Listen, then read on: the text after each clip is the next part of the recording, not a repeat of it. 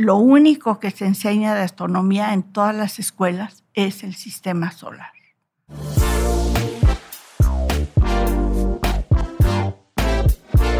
A ver, cualquier constructo humano tiene matices. La palabra es un ejemplo. Yo la puedo usar para engrandecer el conocimiento a las personas o para ofender y acabarme a las personas sin querer. Me parece que la religión es injusta con las mujeres. Digo, tú imagínate, Eva es la causante de todos los males y también todas las descendientes. Es decir, yo soy culpable de los males de la humanidad por favor. Yo sé que ahorita en México se sataniza la ciencia y se sataniza la industria, pero tenemos que seguirnos vinculando porque eso nos va a fortalecer como nación y como planeta.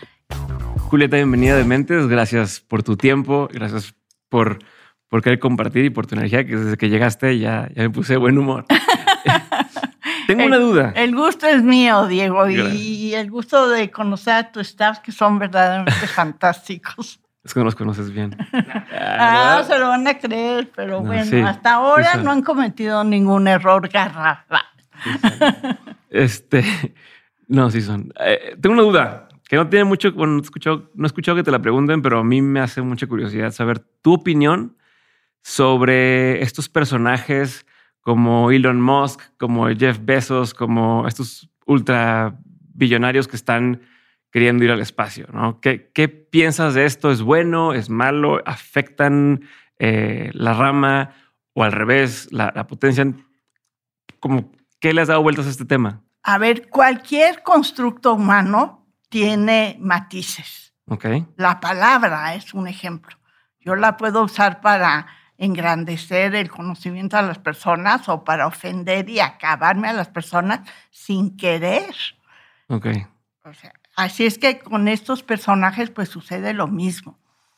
Para la astronomía en particular han sido terribles estos estas redes de microsatélites que están colocando en órbita.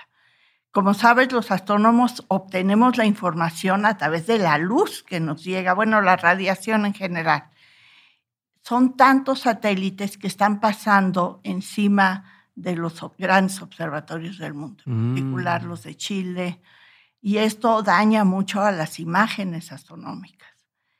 Eh, yo he estado en las Naciones Unidas para tratar de evitar eh, que haya tanta contaminación en el espacio, para proteger los cielos oscuros de los lugares donde hay observatorios. O sea, es un tema. O sea, si es un tema que se discute en las Naciones Unidas, por supuesto. Es difícil porque los militares, por ejemplo, no pueden decir dónde están ubicados sus satélites. Entonces, ¿cómo, cómo es esa conversación? Porque ustedes quieren que no haya satélites, bueno, que no estén estorbando y a lo mejor ellos dicen, sí les quiero ayudar, pero no te puedo decir qué onda. Sí, claro. Nosotros tenemos que proteger los cielos oscuros en el planeta donde hay grandes observación, observadores astronómicas, porque como sabes, la ciencia básica, que parece que no sirve para nada, genera tecnología y cuando esa tecnología se transfiere a la industria, pues la industria se fortalece. Claro. Es decir, es para el bien,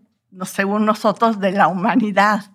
Así es que el, podrías, perdón que pero podrías poner un ejemplo de, de qué significa la ciencia básica contra la ciencia eh, cuando ya es aplicada algo y cuando se convierte en, un instrumento eh, de, capitalismo, si se puede llamar de una forma, porque creo que tienes varios ejemplos de cómo, o de por qué la importancia de estudiar ciencias básicas.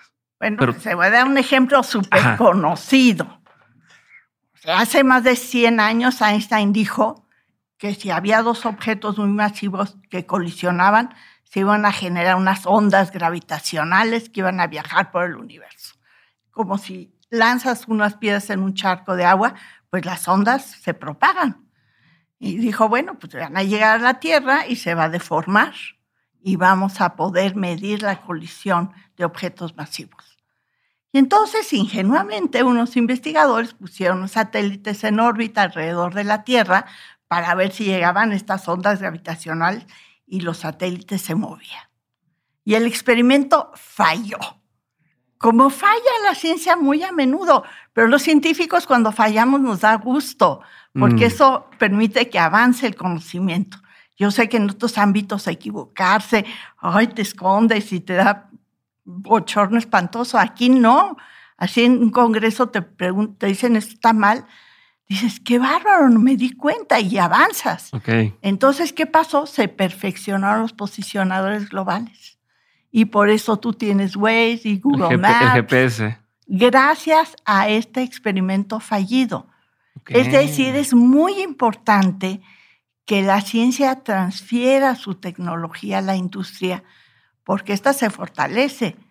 Y los celulares son un ejemplo de cómo la innovación que es a lo que le apuesta la ciencia, es lo que nos va a permitir salvar al planeta. Antes las cartas para ir de México a Monterrey, pues iban en tren. Se perdían, llegaban mucho tiempo tarde. En cambio ahora es instantáneo. Bueno, para nosotros viaja a la velocidad de la luz.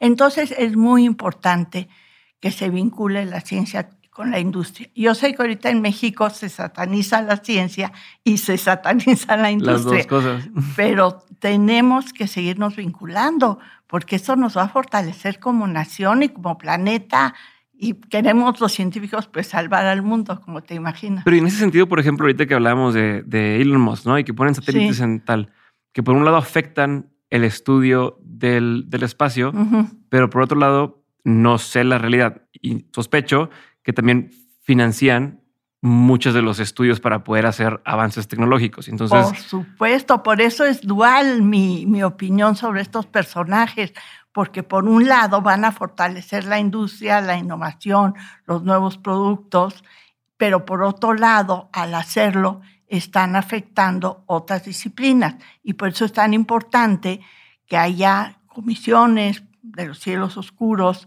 y de la chatarra espacial en las Naciones Unidas. También se está discutiendo quién es el agua de la luna, por ejemplo. Sí, son aguas internacionales, pero pues ¿quién la saca? ¿De quién la saca? Exactamente. Entonces, ¿de quién es eso? Pues igual. Así es que sí, es, es interesante eh, esto de la política científica. Me llama la atención porque, por ejemplo, has estado en todo el mundo, ¿no? Y, y te han dado premios en todos lados y participas en comités y en foros en, muchos países y pareciera, eh, o mi impresión fue que la ciencia o en el ámbito de la ciencia todos comparten, o sea, todos son compas de todos, por así decirlo, ¿no? Y, y nos traemos de México y nos traemos de Chile, los llevamos a los Emiratos Árabes y toda esta combinación y más o menos llegan a ciertos acuerdos o ciertas cosas que, que, se entienden en, en, común, pero luego veo en la política y pasa, pues no pasa eso, ¿no? Pasa lo contrario. Entonces, ¿qué crees que es diferente en la ciencia que sí podemos colaborar con todo el mundo, que no pasa en otros ámbitos donde de pronto eh, al revés, como que se quieren esconder cosas y se quieren eh, medio, eh, pues si hago menos este, yo puedo tener mayor ventaja por acá. ¿Por qué crees que no, no, no pasa esto? A ver, la ciencia lo que quiere es avanzar el conocimiento. Ese es su objetivo. Quisiéramos que la tecnología que, que genera la ciencia se transfiera a la industria para resolver problemas concretos. Ahora, si no se puede ahora, pues se podrá después. Lo que necesitamos es aprender los científicos a escuchar a los industriales. Y no tenemos esa tradición en México. En general nosotros pontificamos sobre nuestras maravillas, pero no nos sentamos a platicar con los industriales y a callarnos tantito la boca y escuchar sus problemas y ofrecer soluciones, porque los científicos lo que sabemos hacer es pensar. Hace muchos años, seguro tú no habías nacido, pero hubo una, una enfermedad de los agaves tequileros, estaban muriendo. Y todos son clones, o sea, se estaban acabando. Entonces el director general de CONACIT, el doctor Fernández, llamó a todos los centros de investigación y dijo, cada quien va a buscar una solución para este problema. Después se van a evaluar entre ustedes. Eso es una fortaleza de la ciencia, la evaluación continua. A mí me, me, evalúan mis alumnos, mis colegas, los, si todo, es continuo, cada año. O sea, el SNI, la, UNAM, todo es la evaluación todo el tiempo. Entonces, se iban a evaluar entre ellos, se iban a escoger la mejor solución. Y la mejor solución vino del Centro de Matemáticas de Guanajuato, porque Los alumnos en el verano se quedaban ahí porque les gustaba. Y bueno, dijeron, vamos a hacer problema. ¿Y qué saben hacer ellos? Pensar. Entonces dijeron, pues vamos a matar a todas las plantas enfermas, vamos a recuperar las sanas, vamos a ver qué método de reproducción es el más eficiente. Y en el proceso descubrieron que no se necesitaban nueve años para que los agaves dieran tequila, sino tres. Y entonces, y es un centro de investigación matemática, es decir, los científicos saben pensar y resolver problemas pero no tenemos la tradición de vincularnos. Con Acita antes tenía un foro consultivo de ciencias que servía para eso, pero bueno, ya sabes la historia. bueno, ahorita, ah, por fortuna, los investigadores siguen sin estar en Almoloya, donde mis compañeritas de, del foro consultivo, mujeres, no tendrían ingreso a Almoloya pues, para puros hombres pero bueno, yo me he salvado porque yo estaba en el foro también. bueno, ya ni, ni, entrar a esos temas porque qué increíble. Y luego, bueno, pero en este programa no hay tabús. No, no, no, no pero ¿qué, qué, qué, qué le, das vueltas? Ya sabemos lo que está mal. Y, o sea, pero te iba a preguntar, me da mucha curiosidad, ¿por qué no? O no sé si sucede. O sea, si yo fuera un empresario de, de estos de tequila y lo que tú quieras, porque esos grandes grupos, pues yo tendría financiados constantemente estudios o, investigaciones sobre cosas que relacionan con mi producto, ¿no? Si pasa o todo depende, o sea, este estudio que hizo la CONACIT y demás, ¿es con recursos de gobierno y ya? ¿O, con, o cómo se consigue su financiamiento en ese sentido? No, la industria tequilera ah, le dio ah, dinero al CIMAT, claro, y con eso pagaron los estímulos a los investigadores. No, fue fantástico. Y en Ahora, México el problema de, de muchas instituciones es que es muy difícil transferir recursos y se cansan los, los empresarios en tratar de dar dinero a la UNAM. mucha burocracia. Es horrible. Cuando yo era directora de Universum y Satmex me daba dinero, estaban hartos de que era tan difícil. Pero tienes que dedicar a hacer todo el proceso para sacar el fondo o me dedico a hacer mi trabajo, ¿no? Entonces se convierte en... yo quería comprar una resbaladilla, el, el que las fabricaba me quería dar la resbaladilla, finalmente yo la compré, ya, porque era tal la burocracia de la UNAM. Y es que hay, pues, hay, hay muchos prejuicios y la idea está de las tranzas, pero yo creo que si colaboramos todos es mejor. Tengo una última duda de, la historia moderna y ahorita me regreso a, a cómo llegaste donde estás, pero ¿tú te irías a Marte? En estos viajes? Ay, ahorita no, ya estoy viejísima. O sea, pero hace a lo mejor 20 años o hace... Pues sí, tal vez sí. Sí, sí te hubiera sido. Pues sí, pero en buenas, ya que estuvieran ah, bien los viajecitos. Ahorita de, de, Ahorita es muy difícil que vayan las mujeres porque, como sabes, nosotras si nos exponemos a los rayos cósmicos, eh, absorben más las mamas, el sistema reproductivo femenino. Y por eso, por ejemplo, el programa Ariadna ahorita para ir a la luna mandó estos maniquíes con sensores de las partes sensibles de las mujeres para ver qué tanto los afectan los rayos cósmicos. Y el problema va a ser construir un campo magnético artificial alrededor de la sonda que vaya a Marte para, para proteger a las mujeres, porque si tienen 20 años y sufren mutaciones severas, ya no van a poder tener hijos. Pues por la especie de, como de radiación, que es lo que les pasa como si... Sí, sí, sí, partículas dañinas que interfieren en las personas. Todos los astronautas que han estado en las estaciones espaciales durante mucho tiempo tienen mutaciones. Entonces, y las mujeres tienen más problema. Tal vez si yo tuviera 20 años y hubiera pensado eso, pues a esa edad yo quería tener 12 hijos. bueno, no tantos. ¿Tuviste dos? Tuve dos, sí. ¿Cuántos tienen ya? Pues casi 50 los dos. La lactancia no es anticonceptiva, niñas. Se llevan 11 meses.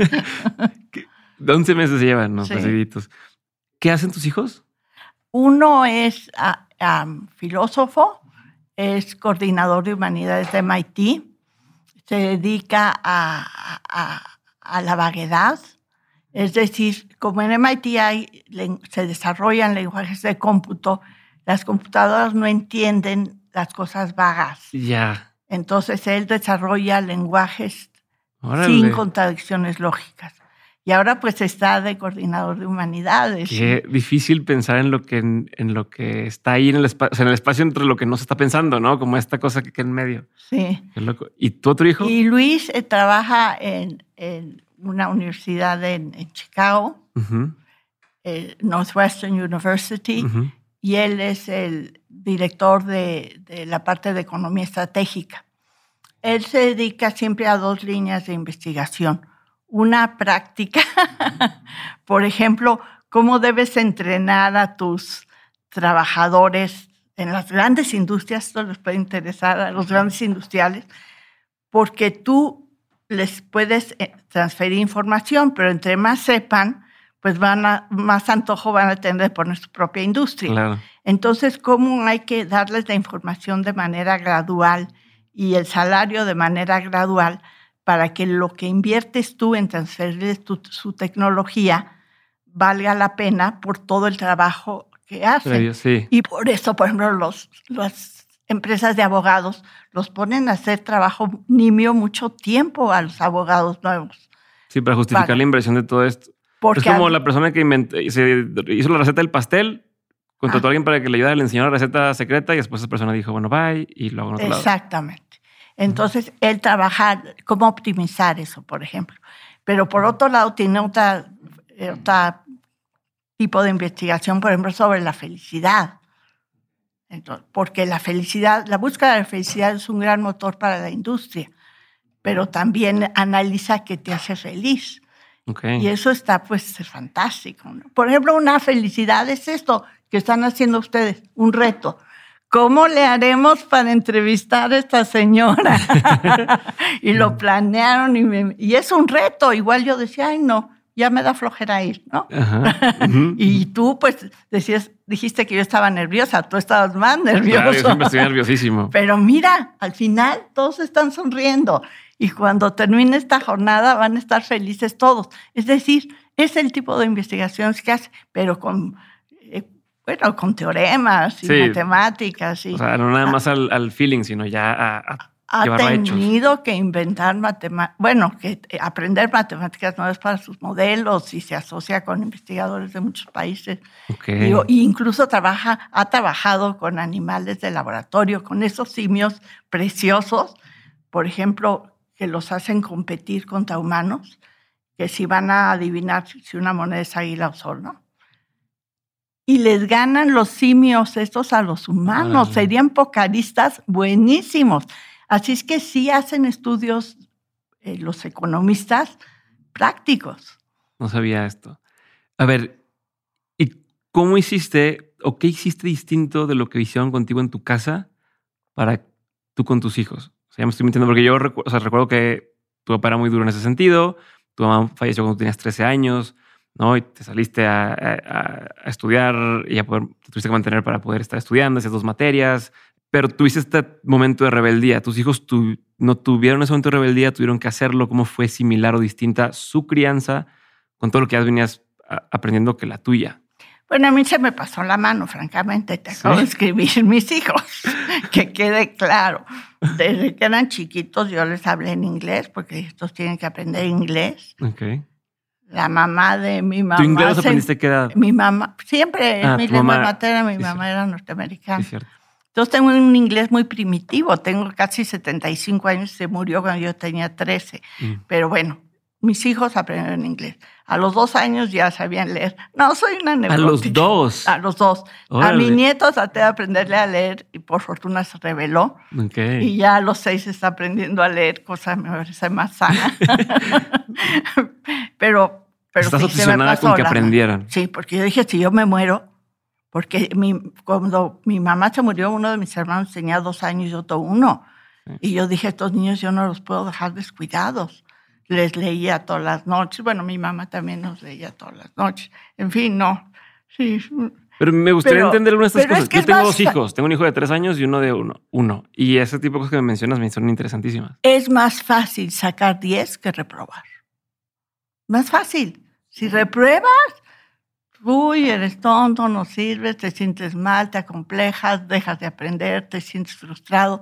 Si sacas 10, todo el mundo te quiere. Sí, pero para sacar 10 no está tan entonces, fácil. Antes de Entonces yo aprendí a estudiar antes de ir a clase el tema, Mm. ir a- y después del tema saliendo volverlo a estudiar. Era la saberlo todo de la clase. Y eso hacía con mis hijos. Antes de su clase de lo que fuera, yo se los platicaba en el coche mientras los llevaba. o- Entonces ya decían lo que nos enseñan en la escuela y ya lo sabíamos. Entonces ellos sacaron 10 siempre. Ok. ¿Nunca tuvieron un problema de esos? ¿Nunca fueron de, es que mamá, no entiendo esto? No. Estás que Ah, estoy bueno, reprobado, Se- estoy no, soy el burro de la clase. no, no, no. Se burlaban de ellos por ser los nerds. Pero bueno, una cosa por otra. Tema de deporte, nunca les insististe. Ay, claro. Bueno, ellos solitos. Ninguno quiso ser rockero, ninguno quiso ser, o sea, Ay, algo que, que dijeras. Mamá, ya, déjame, o sea, que, que te pasara al revés, que por tanto querer que, Ah. que estudiaran, que fueran tal, se quisieran revelar hacia el otro lado. No, yo era una mamá súper alivianada. Si Ujú. granizaba, nos íbamos a jugar al granizo y al lodo. Y les hice una, yo les tejí una portería de fútbol para el jardín para que jugaran ahí y después nos metíamos los tres a la tina a bañarnos y a jugar con las burbujas. No, yo fui una mamá súper lo que quisieran. Ok. Sí, y darles libertad y no forzarlos a nada, jamás regañarlos, porque yo sé que un regaño equivale a... Imagínate que yo te dijera hoy te voy a quitar tu tarjeta de crédito porque no me entrevistaste bien. ¿Cómo te sentirías? Como Tu castigo no sirve. indignado. Pues sí, me odiarías. ¿Cómo que señora? ¿Qué le pasa? Ajá. Es decir, yo aprendí que un castigo es malo, que hay que ser en positivo. ¿Cuándo, después de, de esta época de, de tu infancia, cuándo volviste a sentir que, que tenías control sobre tu vida? ¿O cuándo sentiste que ya pues independiente, ya no estoy, eh, a lo mejor, ya no soy, no quiero decirlo así, pero víctima de mi situación No, o lo que sea? ¿o Yo creo que el control de mi vida cuando tuve siete años. Un día fui y me senté en un sillón y dije, no me voy a dejar. Y yo no me fui antes de mi casa porque tenía dos hermanitos chiquitos. Claro. Yo hasta donde aguanté me quedé ahí. Ok. Entonces yo nunca me he dejado. Yo he hecho lo que he querido de mi vida a pesar de todos los prejuicios sociales que existen. Ahorita, por ejemplo, mi pelea es por la muerte digna. Ya estoy en la edad, ya he luchado por el aborto, porque las sirvientas tengan seguro social, por la libertad de las mujeres, por el derecho a estudiar de toda la humanidad. Y ahora mi pelea fuerte es por la muerte digna. Ok. Y cada vez que puedo, ahorita que me dieron el premio Mario Molina en la Cámara de Diputados, pues hablé, o sea, aproveché mi discurso para hablar de la necesidad de la muerte digna. ¿Cómo tendría que ser? O sea, ¿qué sería lo ideal que existiera? En mi opinión, Sí, en tu opinión. que una gente que no quiera ya vivir pueda decidir cuándo termina con su existencia de manera agradable. Ajá, hay un procedimiento O sea, tal cual. ¿no? Si yo tengo un cáncer horrible y me duele mucho, pues que yo pueda dejar mis papeles en orden, que hable con mi familia y le explique que ellos den su visto bueno y luego que yo pueda ir a una clínica donde me, me hagan, me duerman y yo termine mi existencia civilizadamente. Sí.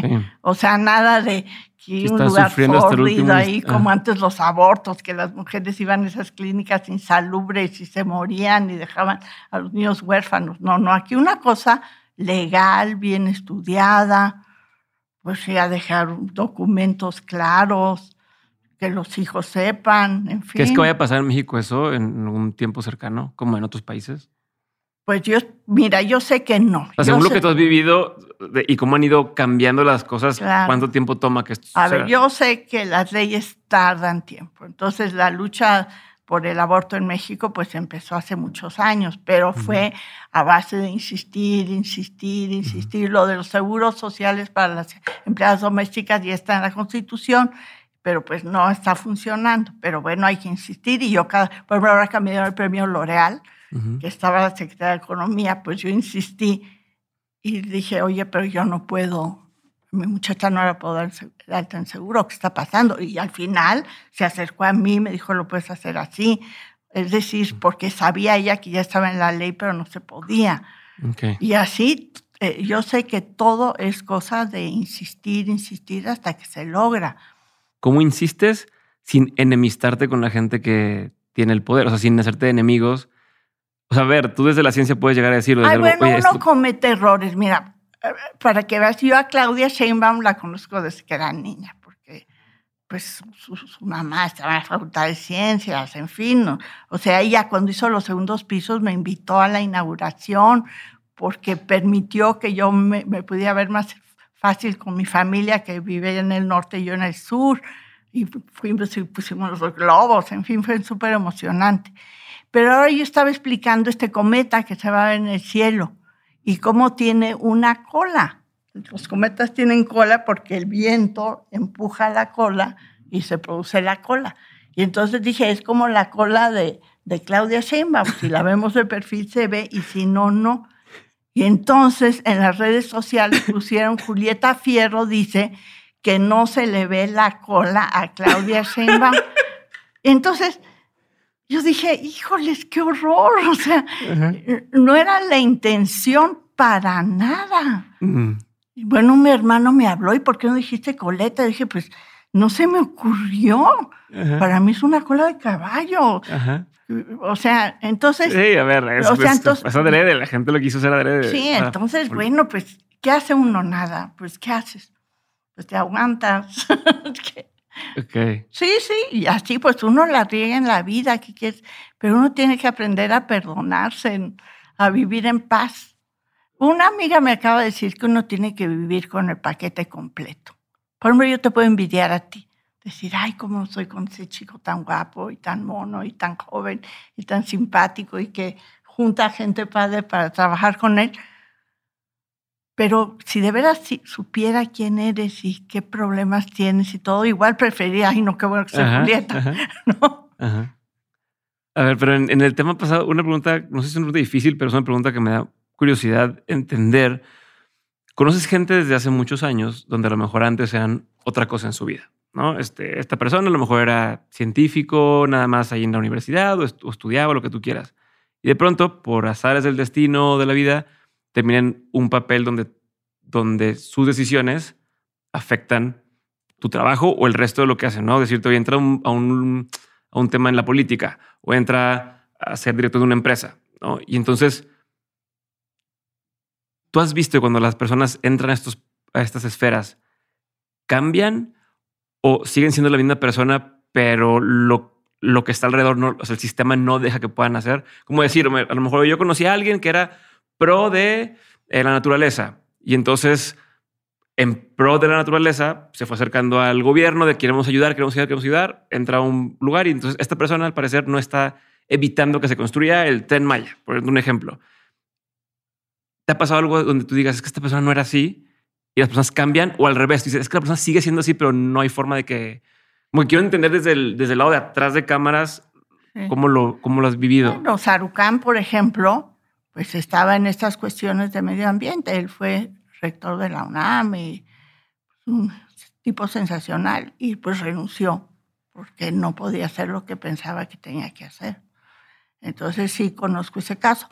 Pero alguien que no conocía desde antes y que no me gusta su administración es María Elena López Bulla. O sea, en la nueva ley, pues ella pues quiere limitar mu- muchos desarrollos científicos e industriales y pues eso me parece inadecuado, pero pues yo no era amiga de ella desde antes. Pero tú sientes que la gente cambia para mal. O sea, que la gente sí No, se va. ella no cambió. No, digo, no, pero- siempre ha tenido esa idea, ella está en contra de los transgénicos y en toda la investigación en ese campo. Entonces, bueno, a mí me parece que es una limitación, pero, pero no la conocía desde antes. Pero gente que tú has conocido de antes, ¿has visto que No. cambian para mal? No, pues es Por lo que, general se mantiene la gente como es. pues es que yo soy del grupo de astronomía, entonces es difícil que los astrónomos se metan a, a la política científica. Ok, ok. Sí. Bueno, me voy a regresar entonces. O sea, es que lo que nos gusta es pensar, avanzar el conocimiento, llegar contentos a trabajar, irnos felices en la noche. O sea, no. A ver, lo voy a, poner, lo voy a de otra forma, porque yo imagino, por ejemplo, estamos estudiando muy ciencia ficción, pero donde a lo mejor este, este astrónomo de pronto lo contrata Elon Musk y entonces él está ahora dando autorizaciones de sí, sí pueden poner más satélites, aunque sabes que en el fondo esta persona no es así, pero a lo mejor el dinero lo corrompió. O sea, el dinero corrompe. ¿O tú crees que no? Ay, qué pena, no sé. Yo soy de un universo limitado. ok. Está bien, no, se vale nomás. Sí, sí, no, no, no. Yo sé todo lo contrario de gente que ha ido a trabajar, pero no los conozco. A Comex, por ejemplo, a hacer la pintura blanca. Y ya que ganó suficiente dinero, se regresó al Instituto de Matemáticas a seguir haciendo investigación. bueno, por eso contesté mi pregunta. O sea, si vas hacia, ese lado. O sea, tus experiencias son de esas. Sí, pero, pero sí, pero no, lo, no es mi amigo, solo sé de ese caso. Mm, ok.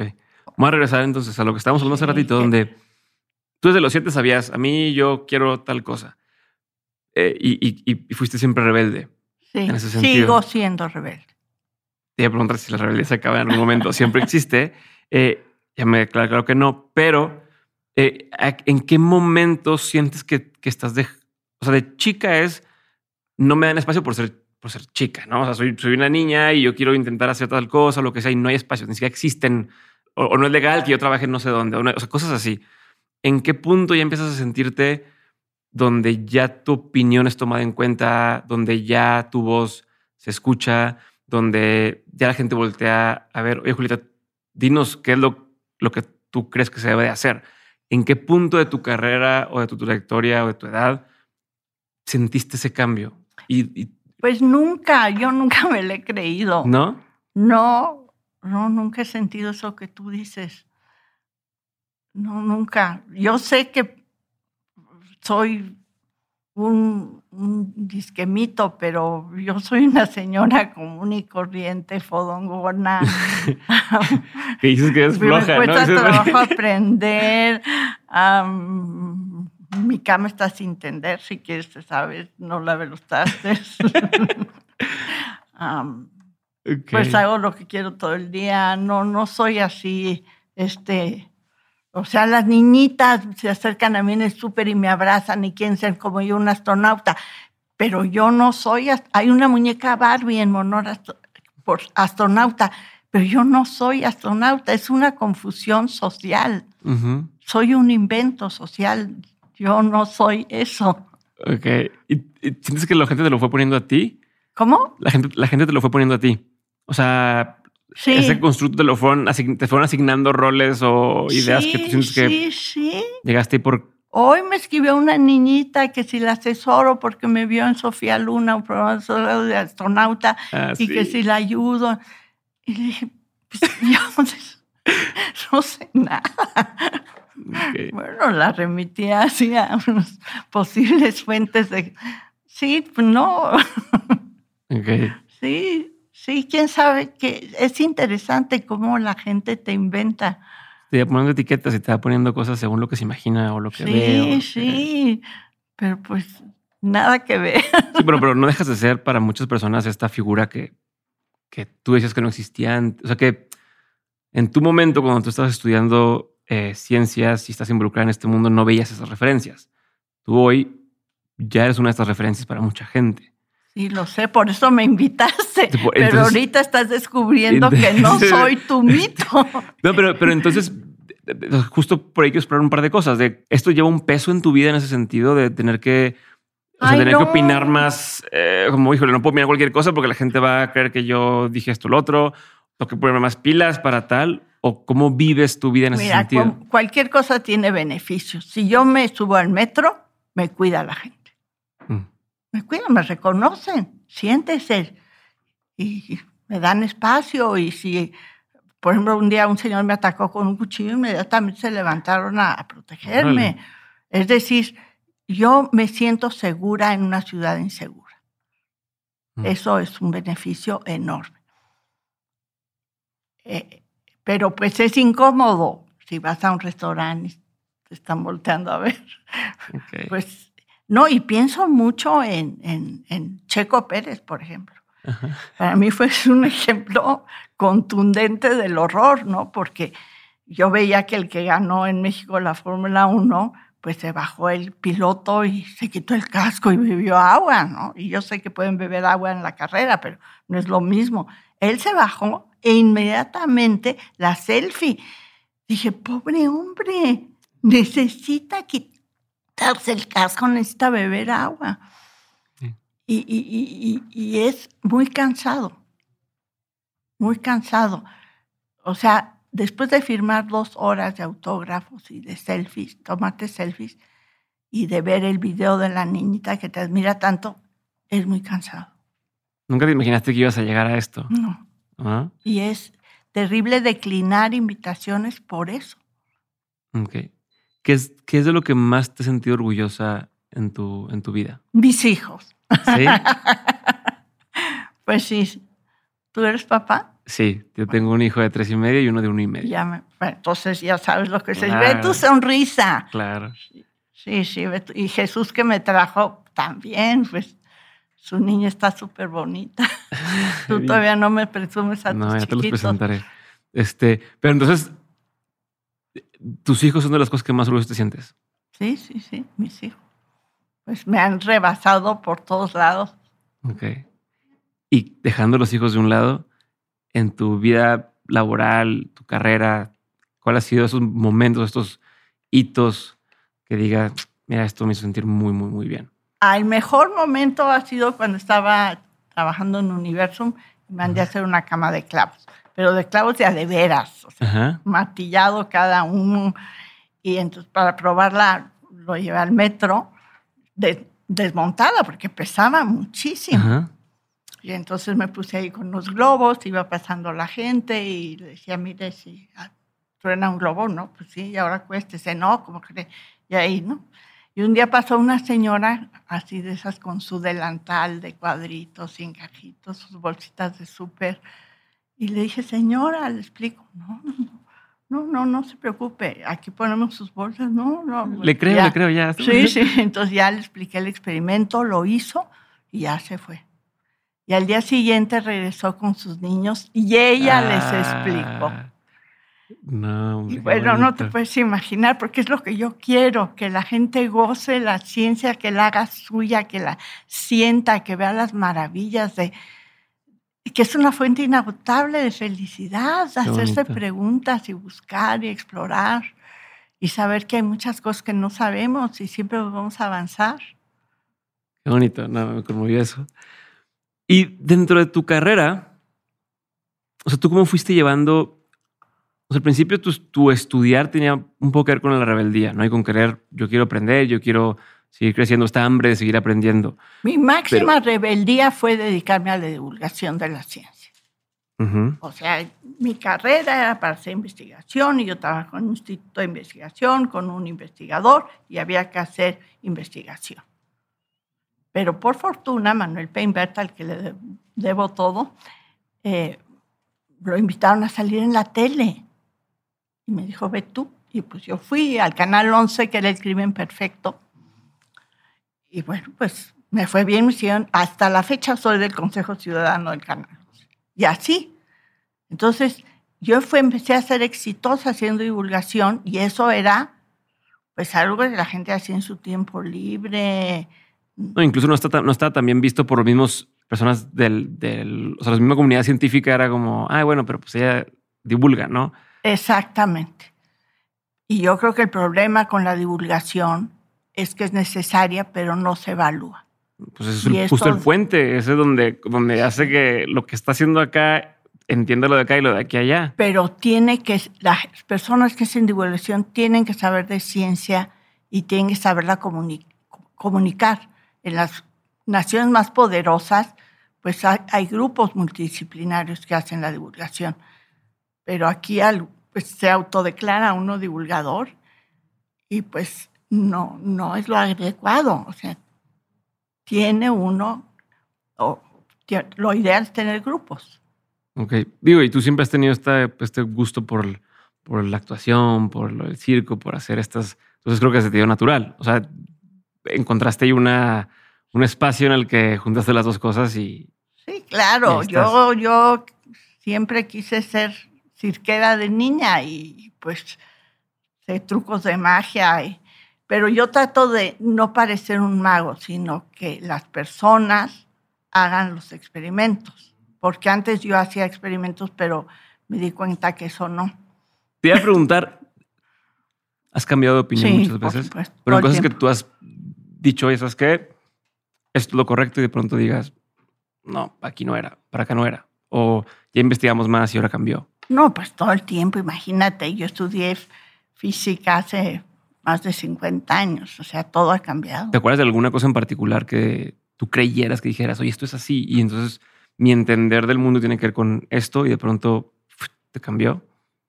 Bueno, que el universo se está acelerando, por ejemplo. Ok. Que casi toda la materia del universo no es materia de la tabla periódica, sino otra cosa que produce gravedad y no sabemos qué es. Son los dos grandes problemas abiertos de la astrofísica contemporánea. O sea, el universo está acelerando, pero ¿qué energía lo acelera? No se sabe y eso debe ser el 70% de lo que hay en el universo. Ok. el que las galaxias se queden unidas gravitacionalmente. Pero si cuentas las estrellas, el gas, polvo, planetas, todo, no alcanzan para tenerlas unidas. Así como el sistema solar se mantiene unido porque el Sol tiene suficiente gravedad, las galaxias no, con la materia que vemos. Entonces, el 26% de lo que hay en el universo debe ser esa materia invisible que las mantiene unidas. Y el 4% es los átomos, nosotros. Y el 0.005% es la luz o la radiación con la que analizamos el universo. Ok. Eso en mis Algo épocas. más enorme entonces. Sí, sí, sí. Eh, Lo padre de la ciencia es que siempre salen los problemas nuevos. ¿Y la ciencia y la religión están ligadas o no? Pues mira, te a mucha gente eso le preocupa. Entonces han hecho muchos experimentos, por ejemplo, en el Museo Británico, cuando abrieron la sala, primera sala interactiva sobre evolución, le preguntaban a las personas en la sala que cómo había surgido el hombre. Y decían, por los seres primitivos evolucionaron. Y a la salida, un líder religioso le preguntaba a la misma persona, ¿cómo se hizo el hombre? Pues Dios lo hizo. Es decir, las personas se pueden manejar Cambiar según. según las circunstancias. Ahora, la Unión Astronómica Internacional decidió ir al Vaticano y pedirle al Papa que rectificara el juicio de Galileo, porque ya se sabe que la Tierra se mueve en torno del Sol y lo habían condenado. Entonces, ¿qué hizo el Vaticano?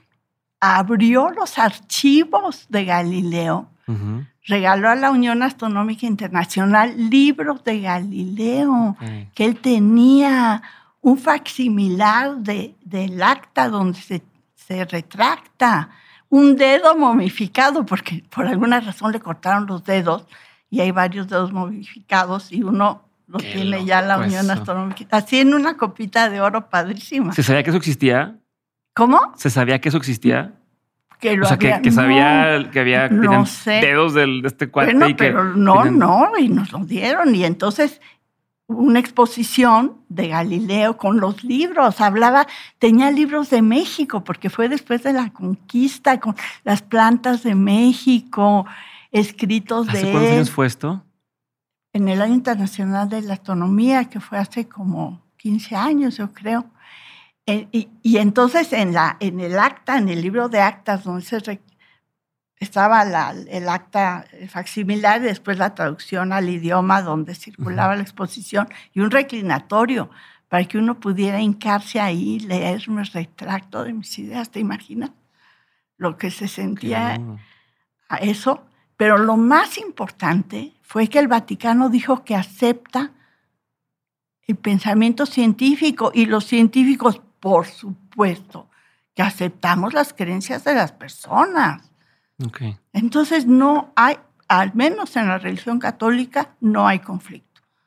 Ok. Y además en el Vaticano ha habido astrónomos de toda la vida, como el calendario lunar es el que rige las fiestas, por eso la Semana Santa cambia todo el tiempo, pues siempre ha habido astrónomos en el Vaticano. Y la escuela más importante de cosmología, de esto que te digo del universo, está en el Vaticano. Y invitan a gente y pagan a los estudiantes y a los profesores porque quieren estar al día. Ok. Pero no se han puesto de acuerdo en un par de cosas, imagino. O sea que como el, inicio del mundo nos han puesto de acuerdo. O, no, es como pues esta relación de que mejor no preguntamos, así como mejor no platicamos de eso. Les encantaba el Big Bang, porque si ahí se ve el dedo de Dios que ah, Bang. Pero ahora que ya se vio que había antes y hay otros universos, pues ya. Este, pero esta relación silencio. está su curioso, ¿no? Donde, donde sí vengan, apoyamos, pero como no toquemos estos temas, está esa, esta relación ahí. Pues yo no sé los intríngulis, la verdad. Pero bueno, a mí me parece que la religión es injusta con las mujeres. Digo, tú imagínate, Eva es la causante de todos los males y también todas las descendientes. Es decir, yo soy culpable de los males de la humanidad, por favor. desde ahí, desde ahí empieza todo el... Eh, o sea, la figura de Eva, ¿cómo le haces para borrar esa idea de que las mujeres somos las malas? Eso desde chiquito te lo están... Y se repiten en muchas religiones. Por supuesto. No, no, y eso de los anticonceptivos en contra de los gays, no, yo sí estoy años luz. yo haría una nueva religión con los mandamientos que faltan. Solo uno lo mantendría como está. A ver. El de no desearás a la mujer de tu prójimo, porque uno sí puede desear al hombre de su prójima. Al hombre de su prójimo, ajá. Entonces nos da cierta todos los demás mandamientos hay que rectificar. Hay que, no es, ¿Dónde está respetar a tus hijos? ¿Dónde está el mandamiento de que tú tienes que respetar a tus niños? Sí, porque está al revés, ¿no? Si honrarás a tu padre y a tu madre, pero no pero al revés. los hijos dónde? No. Bueno, yo entiendo que eran otras mm. condiciones. Había que educar a los niños para el trabajo desde chiquitos. Pero ahorita. Sí, si todo va cambiando y eso no cambia. O sea, tienes razón todas las reglas las van cambiando poco a poco, las leyes van cambiando y estas 10 leyes pareciera que están... Pero he hablado con el clero y el problema con el catolicismo es que les da miedo hacer cambios bruscos porque entonces va a pasar como con el protestantismo que se pulverizó. Mm. O sea, ya hay un montón de sectas de muchos estilos y la hegemonía del cristianismo se ha mantenido justamente por no hacer cambios abruptos. Sí, sí, claro que he hablado al respecto con la jerarquía religiosa. No, pero eso es súper interesante. Y en, ese sentido, ¿tú crees en algo más grande que...? No. Ok. no. Ok. ¿Y crees o, cuál es tu postura? Ahora, yo pienso que la religión tiene cosas buenas. El arte. El arte religioso es impresionante. El consuelo, la ayuda a las personas, o sea, tienen cosas fantásticas y entiendo por qué funciona. O sea, ir a una comunidad cada domingo y, en fin, sentirte acompañado. Pero veo cosas horripilantes. Bueno, de que las mujeres no tengan opinión. O sea, cuando hay sínodos y, y cuando invitan a una mujer a preguntarle, ¿y usted qué piensa? A mí me sorprende escuché mencionar que te llevaban a, países donde todavía es, mujeres sin estar cubiertas y demás, pero eran comunidades científicas. Y entonces, mi duda es cómo científicos, sabiendo todo lo que saben, entendiendo lo que entienden, siguen permitiendo que se viva o, o viven incluso ese tipo de... Pues hay muchos países, Israel es un país este, donde la religión es importante. No, yo voy a esos países siempre, al mundo árabe, por ejemplo, porque sé lo que tú, el mito que tú dices que tengo. Si hay esta mujer científica, yo puedo.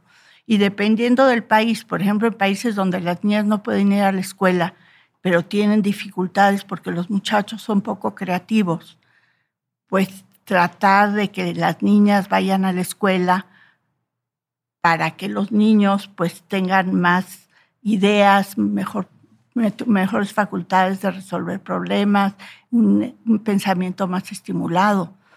En países como los Emiratos Árabes, por ejemplo, donde di la primera conferencia en una nueva universidad donde iba a haber niños y niñas, pues ahí me di cuenta de la deficiencia de educación matemática que estaban recibiendo las niñas. Ahí tenían laptops y buscaban un dibujito y lo reproducían poniendo conchitas en una caja decorada. Entonces ahí, pues cuando pude hablar con el emir y su Alteza Real, el príncipe heredero, pues yo traté de sugerirles que mejor les enseñaran cosas de matemáticas más retadoras. Y así, pero pues uno tiene que ser muy cuidadoso. Eso es lo que voy. ¿Cómo, cómo metes tus, lo que tú sabes sin que te lo agarren como algo negativo? y tiene uno que aguantar mucho. O sea, a la hora de las fiestas o las cenas, pues tú estás solita en una mesa porque los señores son los que no pueden comer con la mujer o sea, cuando me dio el premio Kalinga, que era una cosa musulmana, pues no me pueden dar el dinero del premio, porque pues como a una mujer le das dinero, no puede. ¿Para qué te premian? No puede. Bueno, el honor, y el honor lo llevo a cuestas y estoy feliz. Qué pero, contradicciones, qué bárbaro. Bueno, pero es, era una ofensa darme dinero. O llevarme a pasear. no podía una mujer sola ir a pasear. O sea, no se puede. O sea, entonces, pero no, a mí me da, o sea, es muy interesante, no sé si me explico. Sí, no, a ver, te, detona esa chispa de, otra vez de curiosidad, ¿qué está pasando? O sea, ¿qué, está pasando? Pero también qué padre, pero ¿cómo te descubren en estos lugares? O sea, ¿cómo descubren que existen países que no hablan español, pero que te han dado premios, que te invitan, qué tal? ¿Cómo se enteran de tu existencia? Me da mucha curiosidad. No sé, yo creo que es el chisme, yo creo que es el pasillo. Bueno, hablo francés y hablo inglés. Sí, Eso pero. Ayuda mucho. Pero, por ejemplo, en la India, donde pedí que me llevaran a una escuela la más pobre posible para dar una conferencia. Los niños no hablaban inglés, yo no hablo ninguno de los dialectos de la India, pero yo he dado conferencias a niños sordos. Entonces llevé una maleta de experimentos y así como ustedes hicieron lo del papelito, pues hicieron la bola de cosas. Y si vieras la emoción de los niñitos, así llevo unas pelotas que rebotaban y se encendían luces, para ellos eso era un tesoro invaluable. Las maestras dibujaron cosas en el piso para en mi honor, los colores. Y esas son cosas que se acuerdan toda la vida. Entonces, pues voy y, y, bueno, como dice o decía Rui Tamayo, hago la tarea. Pienso en, qué les puede gustar a esos niños y ahí voy con las maletas. Ahora ya no puedo porque tengo osteoporosis, cargar maletas, pero... te ayudan. Ya, pero así, por eso ahorita tuvieron que venir por mí, para, para cargar los papelitos del experimento. Julieta, te ayudaron con los papelitos para cargarlos. Julieta, regresando al tema de las creencias, me entra la duda de astronomía y astrología. Eso te preguntan mucho. ¿Qué opinas de eso? Ay, pues mira, yo tengo varias barajas de tarot. Como no supe que me ibas a preguntar eso, y aquí te leía yo.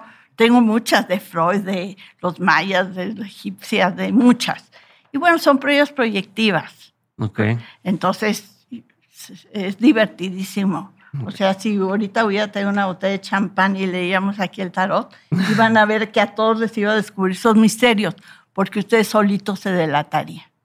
Pero cuando me invitan a hablar de astrología, pues antes era la confrontación, ahora me pongo de su lado.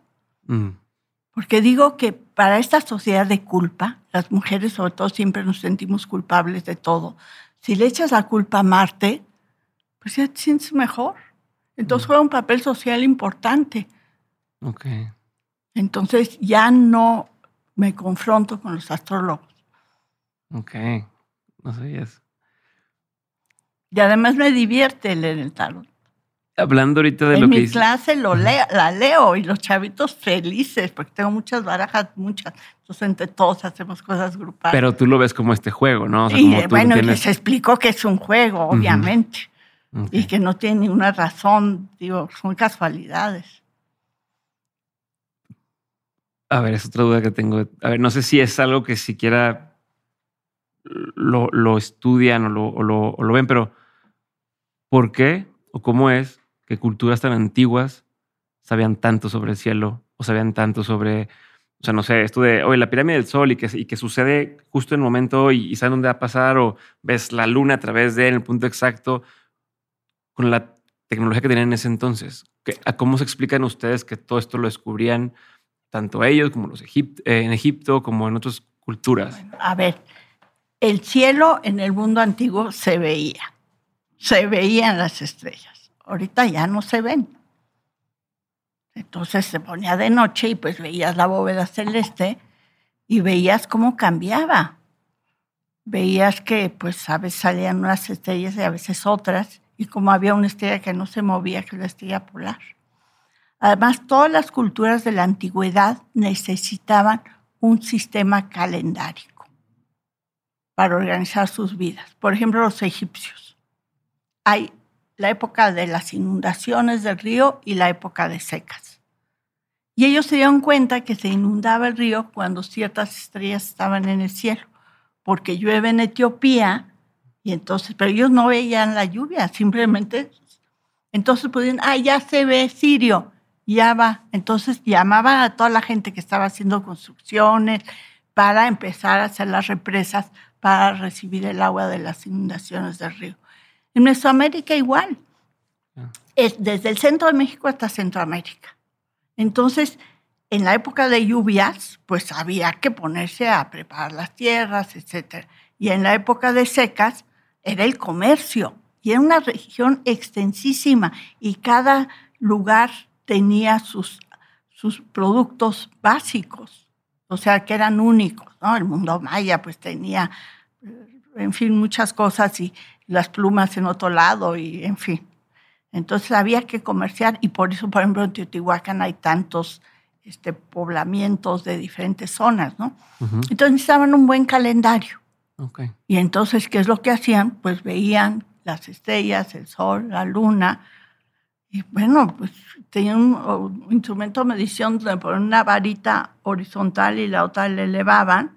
Y decían, ah, pues el sol se está moviendo así, la luna se está moviendo así, van a, van a ponerse juntas tal día. Entonces ya pues, sabían predecir los eclipses o los tránsitos de Venus. Venus se ve de día porque es tan brillante, pero tienes que, pero si lo sigues, se mete el sol, pero tú ya sabes dónde había quedado y pues lo sigues bien. Sabían cuándo Venus iba a pasar delante del disco del sol, pero era porque observaban el cielo.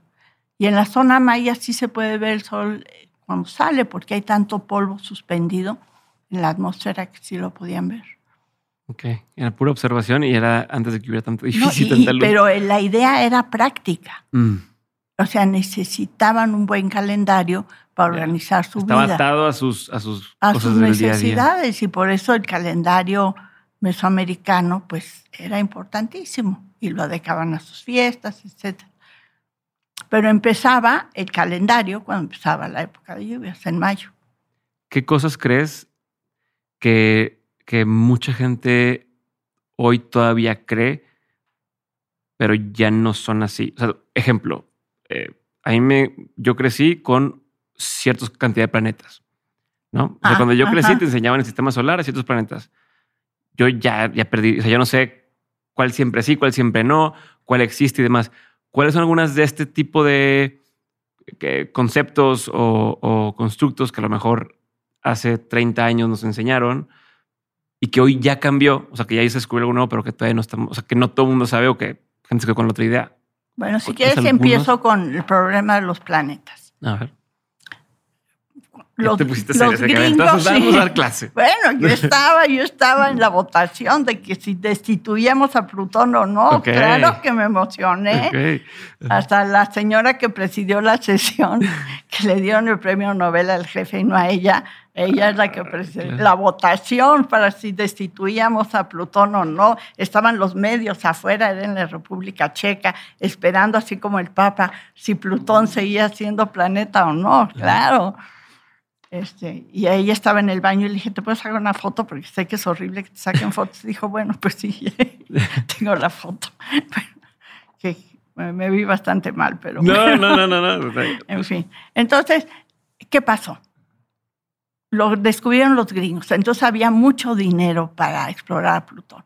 Incluso mi firma se fue en un chip junto con la de muchos otros a Plutón. ¿no? Que fui a un congreso, firmamos un póster y se hizo microchip y va a Plutón. ¿no?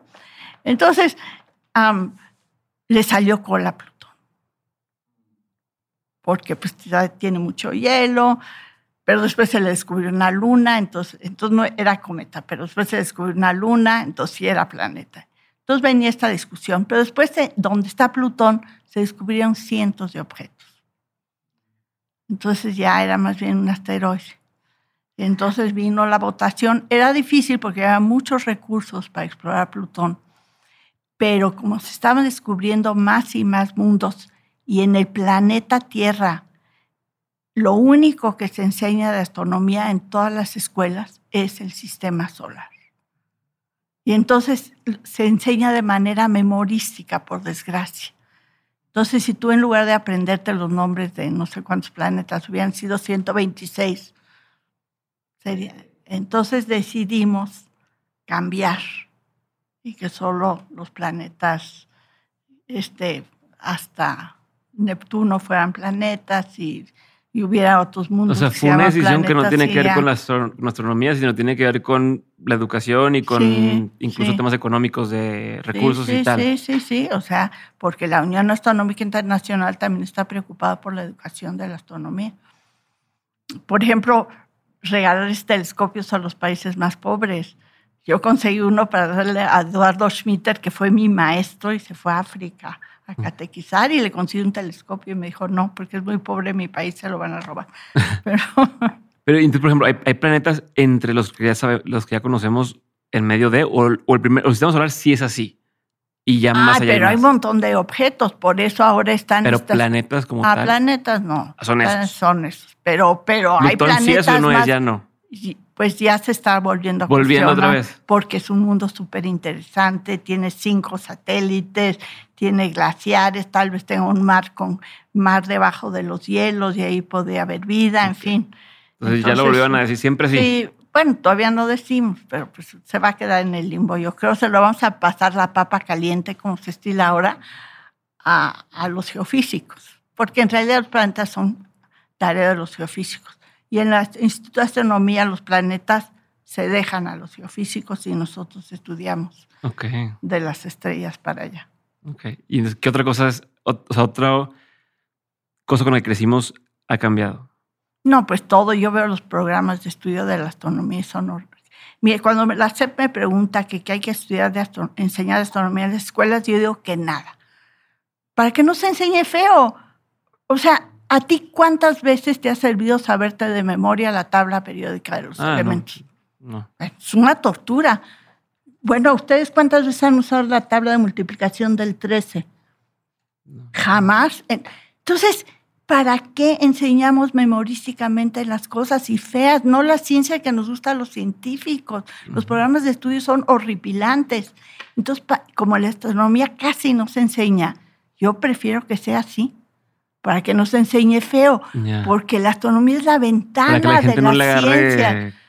o sea, tú puedes aprender biología con la astronomía por la vida extraterrestre, puedes aprender química, los elementos químicos, cómo los fabrican las estrellas, matemáticas, física, es decir, por ser una historia, la historia de la astronomía, tú querías saber de los egipcios.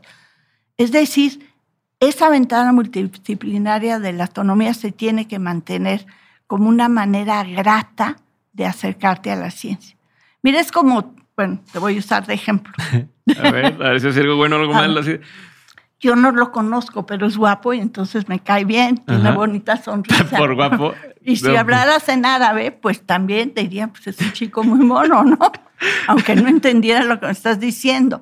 Bueno, la astronomía es bonita entonces, yo te enseño una foto de una galaxia, de estas animaciones donde están girando. Pues nebulosas que tienen que, como que, que no podemos ver, pero que le ponen color y tal. Entonces te maravilla. ¿Entiendes por qué tienen esos colores? Pues no, sí, como una ni te importa. Pero es igual. Entonces la astronomía es bonita. Y es, puede ser seductora hacia la ciencia. Y por eso pienso que se debe enseñar lo Si no hay que producir rechazo para no, reproducir rechazo, sí. Ok. Otra vez, cada que me dices cosas así, me, sacas del, del, hilo donde ya se me encanta. Los extraterrestres. Cayó hay, vida, trampas aquí hay, hay, vida fuera de. ¿Tú crees seguramente, que seguramente. Mira, puede haber en, en Marte, en, en, en, estos mundos, en Europa, una de las lunas de Júpiter, en Encélado, una de las de Saturno, en Plutón, porque tienen hielo, pero abajo hay mares y hay eh, hay, hay géiseres que emiten materia orgánica. Y por eso la Unión Europea ya está mandando una sonda para empezar a explorar a Europa, para ver si hay vida inteligente. ¿Europa dónde está, dices? ¿Cómo? ¿Europa dónde? Es una luna de Júpiter. De Júpiter. Sí. Pero vida en, en, qué es, o sea, vida, es lo mismo que en la Tierra. O sea, eh, organizaciones complejas de materia que se pueden reproducir y evolucionar. Ok. ¿Crees que O sea, por ejemplo, un, un cristal crece y se reproduce. Una flor. Una flor. Pero si yo me como un, un elote, no me hago un tamal más grande, ni un, ¿no? ni un elote más grande. Es decir, modifico. Ah. Y la vida modifica. Yo no sé qué desayunaste, pero saliste muy bien. Te estoy intimidando. Pero entonces, pero entonces. no, no, no, este, no. Tengo mi galán, no te preocupes. Perfecto. Eh, pero entonces, eh, saludos a, tu galán. Este, pero entonces, mm, ¿tú no crees que hay vida inteligente? Sí, por supuesto. pero inteligente, o sea, ok, entiendo los hongos, por ejemplo, ¿no? Este, Sí, sí, no, no. Pero, a ver, eso se está buscando. Los aliens. A ver, ¿por qué el telescopio Cambió su diseño? O sea, estaba hecho para observar lo más alejado del universo porque son objetos muy tenues, porque están muy lejos. Pero como se inventó ese proyecto hace 30 años, en el Inter, a principios de este siglo, se empezaron a descubrir un montón de planetas extrasolares con agua, con atmósferas. Entonces todo el diseño del James Webb se cambió para también poder buscar lugares donde pueda haber vida extraterrestre inteligente, que pueda haber trazos de vida inteligente, que haya agricultura y fertilizantes. Nuestros fertilizantes dejan trazas en la atmósfera. Entonces se va a mm. buscar eso. El problema con los extraterrestres no es que no puedan existir, es cómo le hacemos. Si yo te mando hoy a, la estrella más cercana que tiene tres planetas, uno se parece a la Tierra, tardarías 46 mil años en llegar. Y si le escribes la cartita a la chava que está ahí, va a tardar cuatro años en llegar. Y dentro de cuatro años te va a contestar y ya para entonces te vas a haber ligado a otra chava de otro mundo. O sea, el problema es la comunicación. Y por eso esto de los agujeros de gusano ahorita está sensacional. A ver. A ver. Einstein hace, pues, en el 35, descubrió que si se hacía un hoyo negro, inmediatamente iba a surgir otro. Iban a estar comunicados por un gusano, un agujero de gusano. Y entonces inmediatamente los de ciencia ficción dijeron, pues sí, nos podemos trasladar a otro espacio y a otro tiempo y la emoción total. Pero son muy frágiles esos agujeros de gusano. O sea, si te metes en una horita, quién sabe si desaparezcas o dónde llegues. O, si es que fuera, no, no es posible con esta tecnología. Y después Einstein mismo descubrió una cosa fantástica que son las partículas enlazadas. Si tienes dos partículas subatómicas, cada con una propiedad, y están enlazadas y las separas, pero no importa qué tan lejos estén, y cambias una, la otra instantáneamente, cambia instantáneamente. Y Einstein dijo, eso tiene que estar mal. La mecánica cuántica tiene que estar mal porque las transmisiones más veloces de información tienen que ser la velocidad de la luz. Entonces le, se burlaba de eso, decía que era una sí, ¿cómo es de, transformación fantasmagórica a distancia. No puede ser. Pero ahora se ha descubierto que las partículas... Pero y esto lo es en partículas o sea, elementales, sí. Pero en, en haz de cuenta, vete a las células y hasta, o, o, lo ves en el espacio. No, no, no, dos, eh, dos electrones, dos fotones. Los separas y por más separados están sí, los mueves y cambian. instantáneamente. Lo pones uno en Nueva York y otro en California. Instantáneamente. Y las computadoras cuánticas pueden enlazar partículas. Y ahora un experimento. Ah, bueno, entonces después Hace algunos años, otro físico se dio cuenta que las partículas enlazadas están unidas por agujeros de gusano. Por eso mm. pueden hacer eso. Y entonces en la computadora cuántica de Google enlazaron dos partículas, las separaron y vieron, le metieron un montón de energía para que el agujero de gusano no se rompiera y efectivamente se, se modificó una partícula inmediatamente. Se O sea, ya se probó esto, entonces. se probó, ya- es un holograma, es un programa, es una simulación, pero se probó que los agujeros de gusano sí están ahí, que las partículas enlazadas sí están unidas con agujeros de gusano.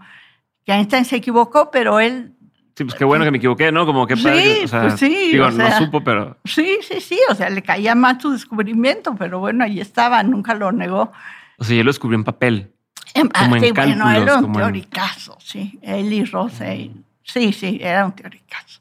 Qué loco. Qué padre, Pero y ¿verdad? entonces, Entonces, ¿crees que eventualmente se pueda llegar a hacer algo Pues, así? eh, entonces la esperanza no muere. ¿Qué quieres que te diga? Ya se te antojó, ¿verdad? No, pues me da mucha curiosidad y son cosas que, pues, Que tienes que- razón y a la gente le gusta saber y entender. o sea, lo que hay para arriba y lo que hay para adentro mm, es como. Y, y- y la gente sabe que a ustedes les, les emocionan estas cosas y quieren saber y entenderlas. Y ahorita tú entendiste, y eso es mecánica cuántica y computadoras cuánticas, es la modernidad y estás sonriendo. Yo me estoy haciendo menso, pero yo estudié física cuántica. Ah, te creas. Hago como que no sé, pero sí sé todo esto. No, y todos los Este. demás también, ¿verdad? Son Sí, especialistas en mecánica cuántica. Mm, Lo expliqué mal, ¿verdad? Este, Paloma pasa, por favor, corrígeme. no. Entonces, tú, la conclusión es, sí crees que pueda llegar a haber algo ahí arriba de vida Por inteligente, pero es imposible que llegue. Bueno, Bueno, hoy es muy difícil que podamos llegar a... podemos descubrirla, pero como era hace 40 mil años, porque, o sea, el, el telescopio la va a descubrir, ahí hay un montón de cosas, pero la luz, la radiación o la comunicación que nos llegue va a Sí, tardar las, 40 como mil las años en estrellas. ¿no? Que dicen que lo que tú ves, pues ya, ya no está. Pues ya no está, una galaxia ya no está. Pero eso es es padre, impresionante eso. pero la ves y puedes estudiarla. Sea, es impresionante eso. ¿Cómo puedes estudiar algo que ya no está? ¿No? O sea, Porque que, sí, ya que- no está, pues ya se movió, ya se murió. Pero y lo así- sigues viendo. Eso es más, es más Sí. Y nos ven a nosotros y tu programa va a llegar. Va a llegar Alfa Centauro dentro de Saludos a cuatro todos los que años. están allá en el... Sí, sí, va a llegar, así que más te vale que cuides lo que estás diciendo. ¿Cómo va a ser? Ten ver. mucho cuidado. Una última pregunta compleja. Ahorita que, que hablábamos del tema del- de las palabras, ¿no? Y de que estás en, en la Academia de Lengua Española y que estás, apuntaste cuando Paloma dijo, te voy a refiliar el vaso. Eh, ¿Qué opinas o cuál es tu postura ante el tema de hablar con la E? ¿no? Del lenguaje in- inclusivo, se le llama incluyente. Sí, sí. ¿Cuál es Pues la mira, postura que... Mi opinión es que si pega, pues, eh, o sea, la, la academia no puede controlar a la No es un persona. mandato. Nosotros recogemos el habla y tratamos de registrarla. Ya. Ahora, mi experiencia fue cuando me invitaron a, a revisar la nueva ley de ciencia y tecnología, que no me parece, o sea, que quede claro que me parece. Empezaron a desdoblar, desdoblar el lenguaje. Los niños y las niñas, el presidente y la presidenta, el pueblo y la puebla, casi, casi. Pero ya la mitad de la ley dejaron de hacerlo, porque solo entorpece. Entonces, yo soy de la opinión de que, pues, si, si queda en la moda, pues va a quedar, no, nosotros no podemos hacer nada. Pero yo O las que prefiero queden, no usarlo. Como de, de- de- Yo prefiero no usarlo, Ok, porque es, es muy agobiante. ok. Pero es como, como de lo que sí se pegue, ya eso lo, lo termina. Como decir quedar. presidente y presidenta. Si ya todo el Sí. mundo usa presidenta, bueno, Pero pues, pues sí, ya se va a quedar. ¿sí? Ok. Y está, pero si no pega, pues no pega. No se puede forzar nada. ahora sí. ¿Cuál es uno de los peores consejos que te han dado? De las peores cosas que me han De los peores consejos que te han dado. A lo largo de tu vida. No te dediques a la divulgación. Estaban equivocados. ¿Quién te lo dijo? ¿Te acuerdas? no, pues todo el mundo. Estás desperdiciando ¿Dudaste? tu talento. ¿Dudaste? Pues no, porque me gusta platicar la ciencia bonita. Digo, a ti te logré sacar sonrisas. Sí, claro. Entonces, pues Y a mí me Platica emociona. sabroso, ¿no? Como dices. Sí, a mí me gusta, me emociona la ciencia. Ok. ¿Cuál ha sido uno de los mejores consejos que te han dado? Pues que no he cumplido, que me aliviane. ¿Cómo que no has cumplido? Pues sí, no. Pues ¿No eres alivianada? ¿No sientes que es alivianada? No, no soy, soy una neurótica, pero ¿Cómo? Que te contradices, te contradices en tu forma de, de cómo estás navegando por aquí a gusto, relajada, lo que dijiste de, de cómo fuiste mamá, de hagan todo, pero dices que no, que eres pues neurótica. sí, pero pues ¿En- en qué cosas no te relajas? heredé- parte del problema de mi papá, de la maníaco-depresión, ¿no? ¿Cómo, cómo hoy hacia, hacia adelante o cómo vas sabiendo que a lo mejor tu papá tenía esto y que es algo que se puede... Voy al psicoanalista una vez por semana y sé que tengo que seguir yendo el resto de mi vida. Ningún antidepresivo me hace bien, entonces él me tiene controlado. Entonces, trabajar, trabajar, Estar insistir y, y estás bien. Y, pero no es un acto de voluntad estar bien, como sabes. Tienes que desarrollar estrategias para Claro. poder dormir bien, para estar a gusto. Eh, ¿Qué es un consejo que tú antes dabas como, o que tú creías que era un buen consejo y que ya hoy no darías? Yo una vez, sí, sí, este, y, y fallé. Am, yo quería ent- entender una relación que tenía con un galán. Y en esa época yo iba cada seis meses a San Francisco porque estaba en una organización ahí. Y ahí las librerías cierran a las 11 de la noche. Y como es una ciudad súper abierta, empecé a comprar libros de sexualidad, pero muchísimos. Ujú. Y empecé a escribir el manual de la amante perfecta. Ok. Sí, sí, sí. Yo dije, ahora sí, yo soy la experta mundial y ejemplos, ¿no? De la vida real. Por ejemplo, a un galán decidí llenar de globos la casa. Entonces, compré globos y fui a comprar esos que se inflan blancos de corazón con un hilito blanco y para que volaran y parecieran así espermatozoides, ¿no? Y, y después de los globos rojos me puse a inflarlos y en eso me estalló uno en la cara. Entonces cuando llegó el galán, yo estaba con el ojo hinchado, toda inflamada, frustradísima. Entonces, bueno, entonces, pero en esa tesitura iba el libro. Eran puras cosas divertidas. Pero una suelta, vez suelta. Tenía una amiga y, y- y le gustaba un muchacho. Dije, pues vamos a invitarlo a Acapulco, conseguí un depa, ya sabes, el jacuzzi, las playas, las albercas, todo divino. Y le dije, va a caer. Y no cayó el galán. Mm. Entonces me arrepentí porque solo frustré a mi amiga. Nomás le diste alas y luego bye. Entonces ya desistí de escribir el manual del amante perfecto. Ok. Pero me han pedido que lo escriba, ¿no creo? O sea, lo sigues teniendo ahí No, en el, en el, en el, pero- no, o sea, ya ¿traes no. como la espinita o no? Oh, ya no, pues uno tiene que darse ver. cuenta que es uno muy limitado. ¿Hay alguna cosa de ese manual que tú sigas pensando que sí es verdad? Que digas, esto sí sigue siendo vigente. Pues sí hay que pasarla bien. Eso, pues hay que. ah, te hay da que pena. disfrutar. Sí, me apena. Bueno, pues es que no soy experta en eso. Bueno, pero hay algo, una gran debilidad. ¿Habrá alguna cosa que tú digas, esto sí o sí sigue siendo? Me vale lo que digan, sí o sí sigue Ah, siendo. no, pues, Te da pena, hijo. Pasar- Está bien, está bien. pasárselo bien, pasárselo bien. Los hombres tienen que aprender a pedir lo que quieren y las mujeres tenemos que aprender a decir no.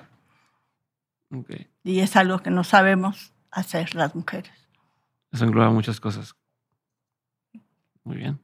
Sí, O sea, tiene muchos matices eso que acabas de decir. sí, sí, pero a ti no te intimidan estos temas, por fortuna. Los demás no se ven demasiado abochornados. Eh, no, eh, el manual era de chiste. No, no, no soy experta, de verdad, no. no pasa nada. No, pero sí compré muchos libros interesantes. ¿En qué época fuiste a San Francisco? O sea, ¿en qué años? Ay, yo no me acuerdo. ¿Cuántos años hará? Hace como 10, yo creo. Ah, fue hace no, no tanto. No tanto, ¿no? Eh, ¿Qué es algo que te da mucha curiosidad hoy en día? ¿Qué, qué? ¿Qué es algo que te da mucha curiosidad hoy en día? Ay, pues el universo, el universo. universo. Imagínate lo emocionante que es no saber. nunca te ha dejado dar curiosidad. No, no, no. Y esto de las computadoras cuánticas, esto que te acabo de decir, me parece fascinante. ¿Qué, es algo em, que la gente no sabe de ti y que si supiera le sorprendería? Pues mil cosas, que me da flojera bañarme, que me da frío, que duermo con calcetines, cachucha, bata, calefactor. Este. Ahorita el aire no está dando. No, está no, no, pues, tú fuiste testigo ocular que me sí, quité la chamarra. No, a ti te dio frío, no, no estoy contenta. Muchas gracias. Es bonito tu ambiente de trabajo. Este, pues que soy floja. La gente cree que trabajo mucho y pues no es el caso. Ah, que sé muchas cosas y pues no. Yo justo que soy muy lista, pero no soy, justo como no soy muy lista y me costó trabajo aprender, sé que a las otras personas también les puede costar trabajo y por eso trato de explicar fácil. Ok. Pero no me lo creen. Sí, no, pero entiende de dónde viene lo que estás. Eh, sí, mi hermano Miguel, el que tenía síndrome de Down, pues yo trataba de enseñarle fácil las cosas. Él fue también mi gran maestro. Sí. ¿Qué opinión tienes que poca gente comparte contigo? Tal vez lo de la eutanasia a nivel macro del, del, mundo. A nivel local, pues sí, mucha gente está de acuerdo y pues muchas personas muy religiosas no. Y, yo, yo pienso que hay que respetar a las personas. No, no pienso que la eutanasia se debe ser obligatoria, debe ser optativa y como te digo, con un protocolo claro de cómo van las cosas. Y respetando lo que quiera la persona. Sí, claro. Yo, yo, soy yo pienso en ese sentido igual que tú. Eh, ya, dale chance de que diga lo que quiere hacer, ¿no? Sí, gente que está sufriendo, tanto.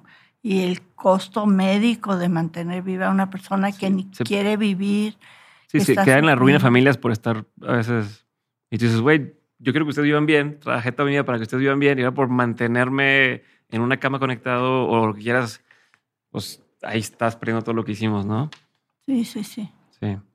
Sí. Eh, México es un país muy injusto, pues no hay que más que salir a la calle y ver que faltan muchas, muchas leyes.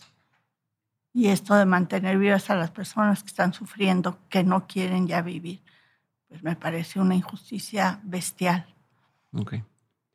Libro, película, documental, serie, cualquiera de estos, o incluso pieza de arte, que haya para ti marcado un antes y un después en tu forma de, ver el mundo, de entender la vida? Pues yo soy muy antigua, tengo 75 años. El libro que más me ha gustado es La Guerra y la Paz, pero pues ya está muy pasado.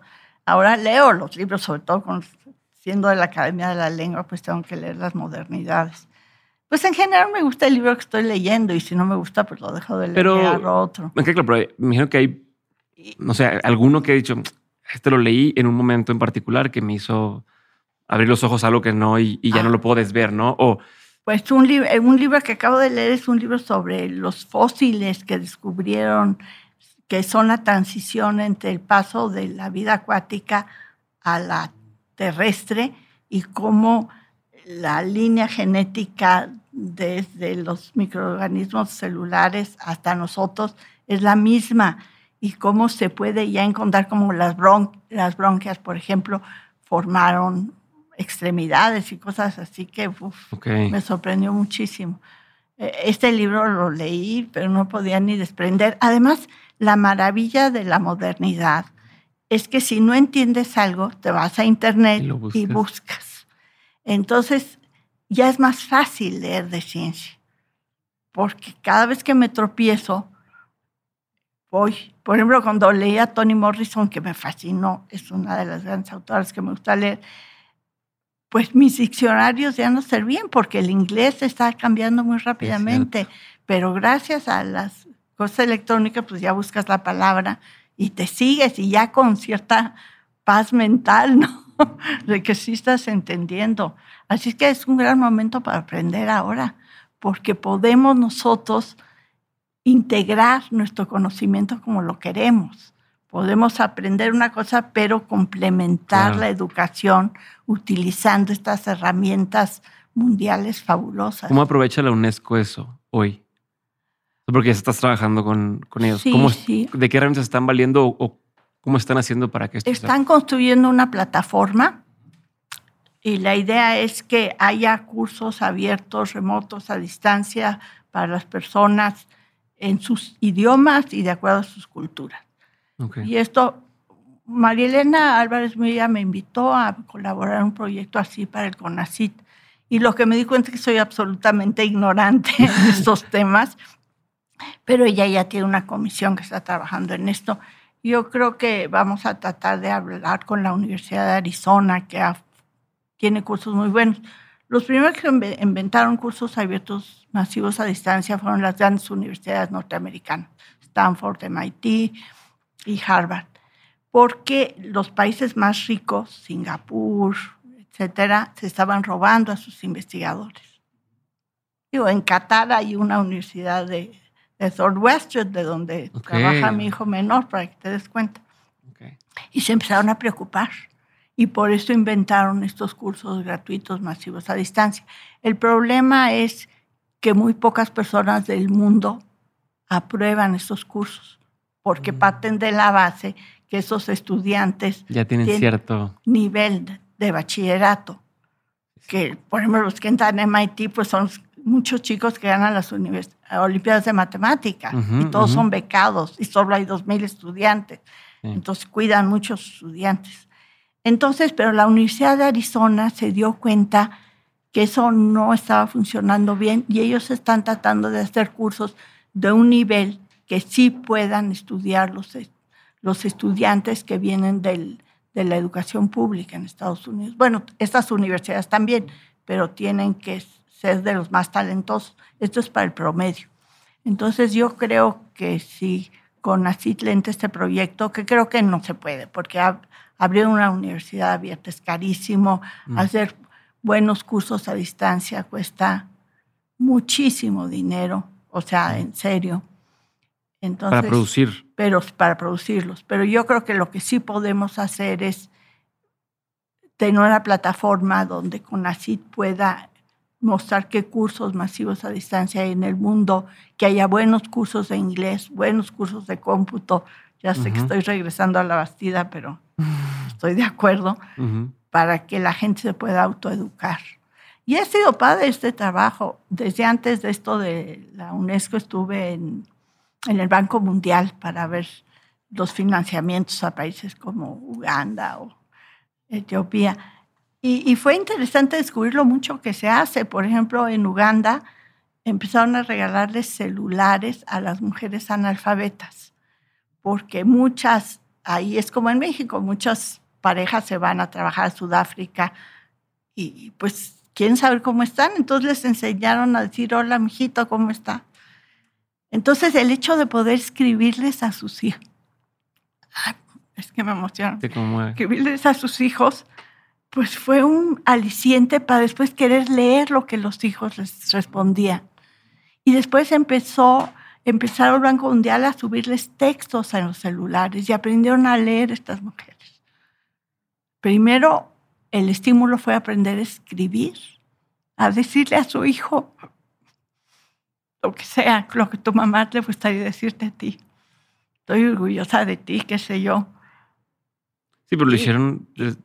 Y fue así. Entonces, ha sido muy interesante, aunque yo no pueda colaborar, eh, más que opinando en una cosa pequeña, con estos grandes proyectos mundiales de educación. Es muy importante. Y México siento que debería tomarse en serio la educación. ¿Existe, ¿Existen figuras específicas en México que lo puedan hacer? ¿O no hay un organismo tal cual que esté independiente que, pueda hacer eso? No, yo tenía la ilusión de que con ACIT eh, trabajara con las universidades Benito Juárez, que son universidades muy deprimidas, para ver qué necesidades tenían de educación y tratar de encontrar maneras de, de porque una universidad tiene que ofrecer educación universal, por eso se llama universidad. Entonces, que esas los estudiantes de esas universidades tuvieran acceso a una cultura más amplia. Pero yo creo que va a ser difícil, porque pues, pero bueno, uno tiene que vivir con sus ilusiones. Regresando, Julieta, tú regresar a la parte de los libros, películas, documentales, series o algo. Me dijiste un libro, que no me dijiste el título, pero me dijiste el de los fósiles. ¿Hay algún otro libro que te haya marcado, que te haya hecho un después o alguna película? Pues de estos de Toni Morrison me encanta. Los premios Nobel es rico cuando salen los premios Nobel porque lees esas obras que si no, no te enterarías. Por ejemplo, cuando Saramago, bueno, mi colección de Saramago es inmensa. En fin. Pero estos que no me gustan y compro los libros, pero no me gustan, todos los, los, regalo. Películas, híjoles, pues hay muchas que me gustan, series, me gustan los documentales. Es padre, es, es fantástico pues no, no sé si hay uno favorito. Acabo de volver a ver Downton Abbey, por ejemplo. Ok. pero um, cada año veo Love Actually. Ok. cada año. Así eres medio cursi. Sí, sí, sí. Pues soy una cursi. Ajá. Ok, ya vi. Ah, pero te, te saqué una sonrisa. Sí, me gustan todas esas. ¿Cuándo, si es que alguna vez está bien, se vale romper las reglas? siempre que no afectes a terceros. Ok. Que no, que no hagas daño a nadie. Ok. Ahora, a veces se, hace daño sin querer, esa es la verdad. Sí. Cuando uno rompe las reglas, ese es el problema. Que uno puede dañar a muchas personas sin querer. Eso sucede, pero son accidentes. Si yo trato de hacer el bien a mi entorno inmediato, lo más que yo pueda. Lo que yo considero que se siente. que eso y ya las fronteras son Empieza a ver. bastante laxas. quien, sí, claro. Bastante laxas. Sí, mucha gente puede justificar cosas malas pensando que son lo hice por un bien, ¿no? Este, o por un bien mayor.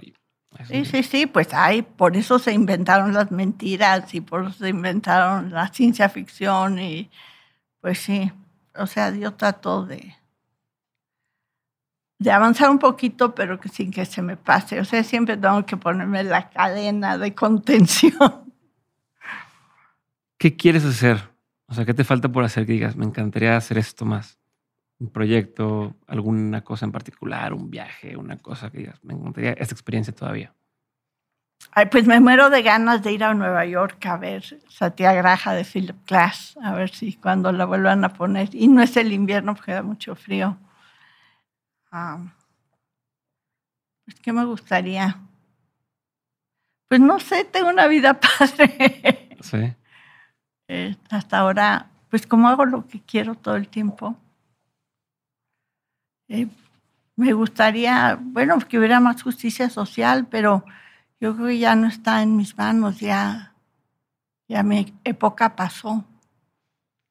Pero sí me gustaría que México fuera un país más justo. ¿Te sientes distinto en ese sentido a cuando en el 68 que, que decías, oye, pues aquí está ahí, todos estamos peleando por una causa y demás?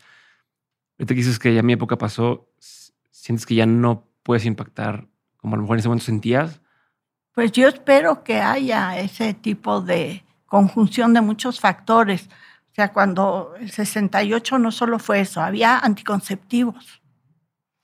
Ah, era, estaba de moda el comunismo, es decir, sí iba a haber trabajo para todos bien pagado, seguro social para todos. O sea, esta utopía era alcanzable, era la época del amor y la paz, los hippies, y hubo el movimiento estudiantil del 68. Todo eso se conjuntó. Y bueno, entonces para las mujeres rebeldes, pues hicimos esa nuestra causa. Yo puedo estudiar. Pero pues ojalá hubiera algo equivalente ahora, que se conjuntaran muchos factores para que hubiera una revolución que no sea tan lastimosa como la de las personas homosexuales. O sea, el precio que pagaron fue la, la epidemia de SIDA, que fue horrorosa. Y claro, ahorita ya hay más aceptación de las personas de diferentes géneros. Inclusive se ha estudiado que si se integran grupos de trabajo con diferentes géneros, pues avanzan más rápido las ideas. Pero yo pienso que el costo fue enorme, que ojalá la humanidad se hubiera dado cuenta antes de que, que, era horrible satanizar a las personas de diferentes géneros. Ok. De todo lo que has aprendido, tanto en lo personal como en lo laboral, has tenido un montón de aprendizajes. Si tuvieras que quedarte con tres aprendizajes que quisieras tener siempre presentes, ¿cuáles serían? Ser buena mamá. Aprender a escuchar a los hijos y apoyarlos y a no meterse en sus vidas porque pues, ya son grandes. Ah, porque las mujeres ya mayores nos sentimos, sabes, que caminamos en cascadas de huevo, ¿no? Porque los hijos, pues, por desgracia, a veces tendemos a tratarlos como bebés. entonces... ¿Tus hijos, en, tu sentir, nunca dejan de ser tus bebés? ¿O sí? Pues yo creo que es una cosa dual, no sé, es imposible no tender a comprarles unos calcetines porque hace frío. Ajá. Ese es el pecado que acabo de cometer con mis hermanos.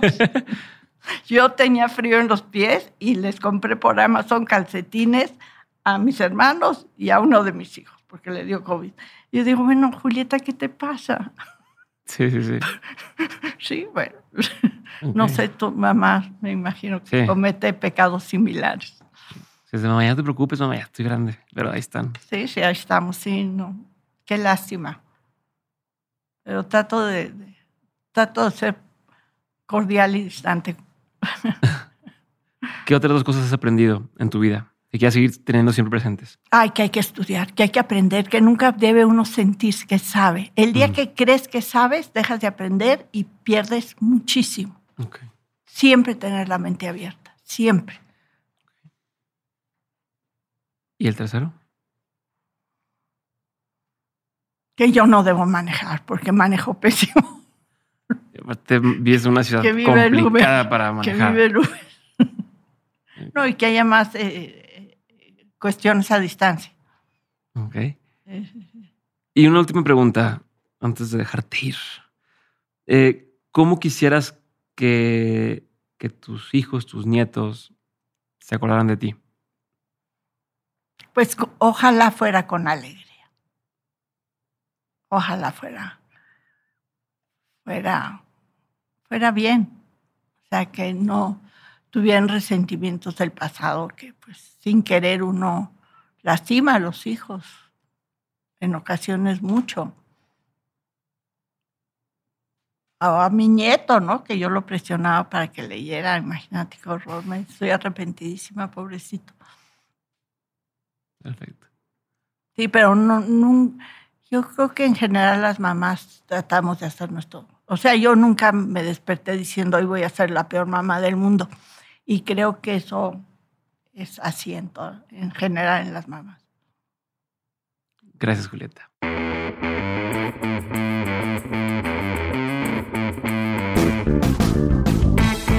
Yo soy Eduardo Pérez y escucho Dementes desde el 2022. Dementes es una producción de Dementes Media.